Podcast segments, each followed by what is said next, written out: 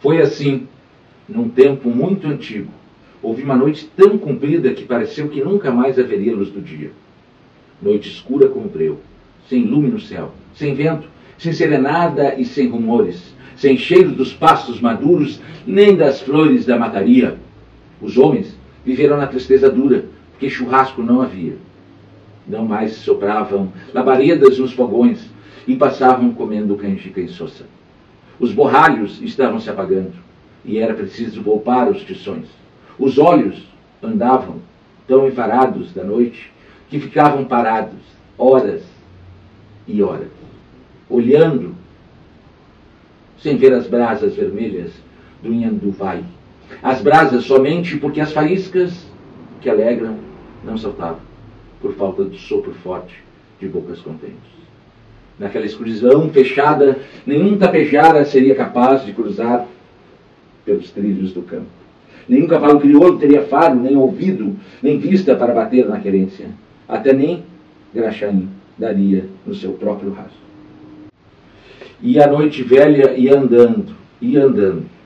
Minto, no meio do escuro e do silêncio morto, de vez em quando, hora de uma banda, hora de outra, de vez em quando, uma cantiga forte, de bicho vivente, furava o ar. Era o tel-tel ativo, que não dormia, desde o entrar do último sol, e que vigiava sempre, esperando a volta do sol novo, que devia vir e que tardava tanto já. Só o tel-tel, de vez em quando, cantava o seu quero, quero.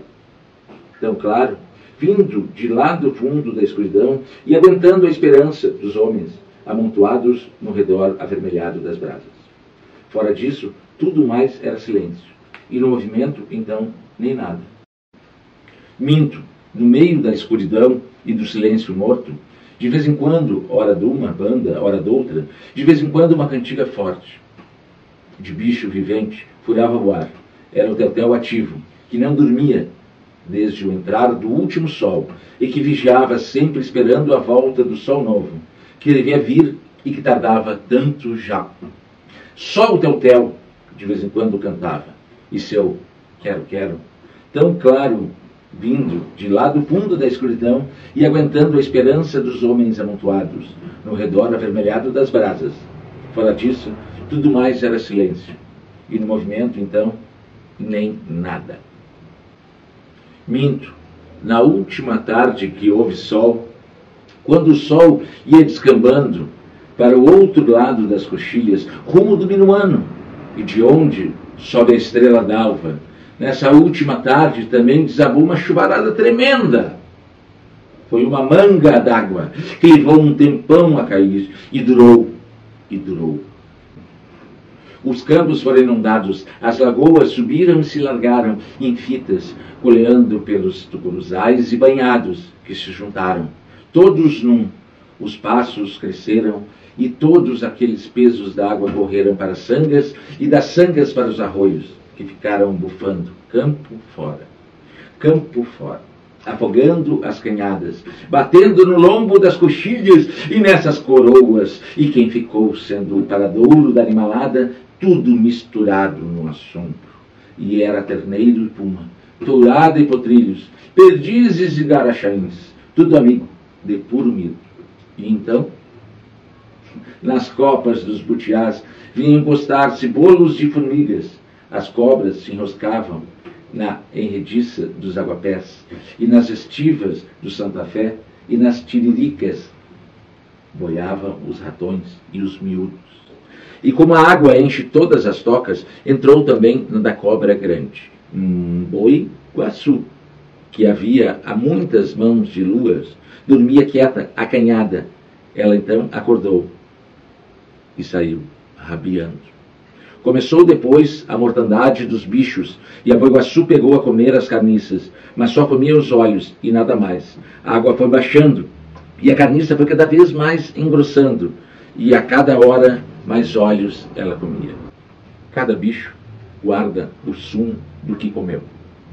A novilha que só come trevo maduro dá no leite o cheiro do milho verde, o cerdo que come carne de bagual, nem alqueires de mandioca o limpam bem, e o socó tristonho, o biguá, matreiro, até no sangue tem cheiro de pescado. Assim também nos homens, que até sem comer nada dão nos olhos a cor de seus ímpetos. O homem de olhos limpos, guapo e mão aberta, cuidado com os vermelhos, mas cuidado com os amarelos e toma tendência doble com os raiados e baços. Assim foi também, mas do outro jeito, com a Boa Iguaçu, que tantos olhos comeu. Todos, tantos, tantos olhos que a cobra comeu, criaram, entrando e luzindo, um rastreio da última luz que eles viram no último sol, antes da noite grande que caiu. E os olhos, tantos, tantos, como um pingo de luz, cada um foram sendo devorados no princípio um punhado, depois uma porção, depois um bocadão, depois como uma abraçada.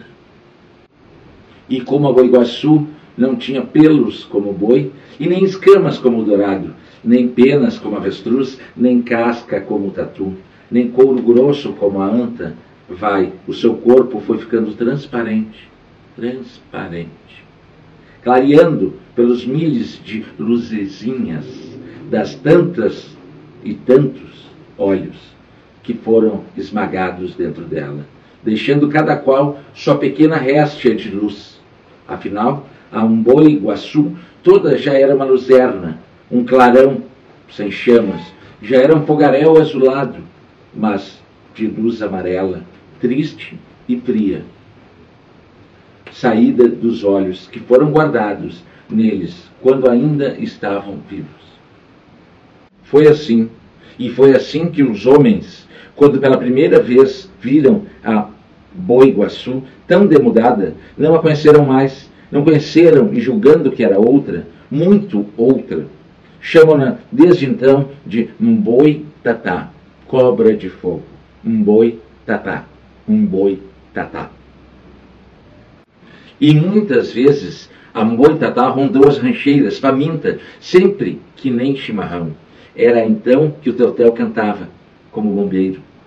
E os homens, por curiosos, olhavam pasmos para aquele grande corpo de serpente transparente, tatá de fogo, que media mais braçadas que três laços de conta e ia alumiando, braçando as carquejas e depois choravam. Choravam, desatinados do perigo, pois as suas lágrimas também guardavam tanta ou mais luz que só os olhos e a Moitatá ainda cobiçava os olhos vivos dos homens. Mas como dizia, na escuridão, só voltava o clarão baixo do corpo da Mboitatá, e era por ela que o Teutel cantava, de vigia, em todos os francos da noite. Passando unitempo, a Boitatá morreu, de pura fraqueza morreu, porque os olhos, comidos, encheram-lhe o corpo, mas não lhe deram substância. Pois que substância? Não tem a luz que os olhos em si entranhada tiveram quando vivos. Depois de rebolar-se rabiosa em cima das carniças, dos montes de carniças, sobre os couros pelados, sobre as carnes desfeitas, sobre as cabeladas soltas, sobre as ossamentas esparramadas, o corpo dela desmanchou-se, também como coisa da terra que se estraga de vez. E foi então que a luz que estava presa se desatou por aí e até pareceu coisa mandada. O sol apareceu de novo. Minto. Apareceu sim, mas não veio de supetão. Primeiro foi-se esguiçando o negrume, foram despontando as estrelas, e estas se foram sumindo no cobreado do céu. Depois foi sendo mais claro, mais claro, e logo, na longura, começou a subir uma lista de luz.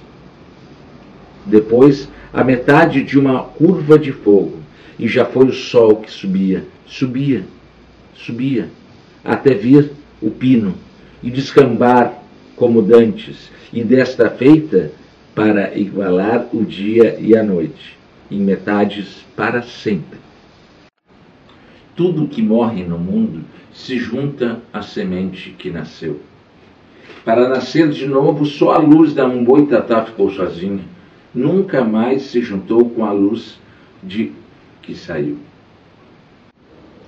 Anda sempre arisca e só, nos lugares onde, quanta mais carniça houve, mais se infesta. E no inverno, a canhada não aparece e dorme, talvez intocada.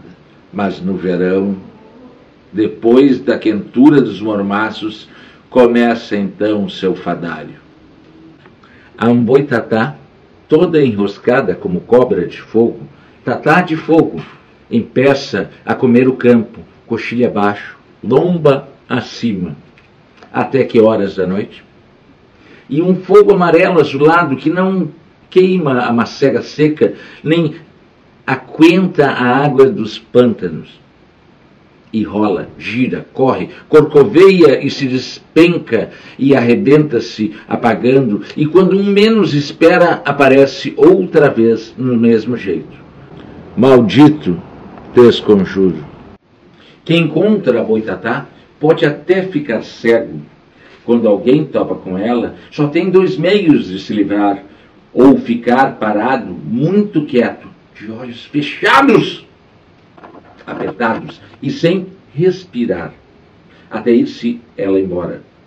Ou se anda a cavalo, desarrodilhar o laço, fazer uma marra grande e atirar-lhe em cima, a tocar a galope, trazendo o laço de arrasto, todo solto, até a ilhapa.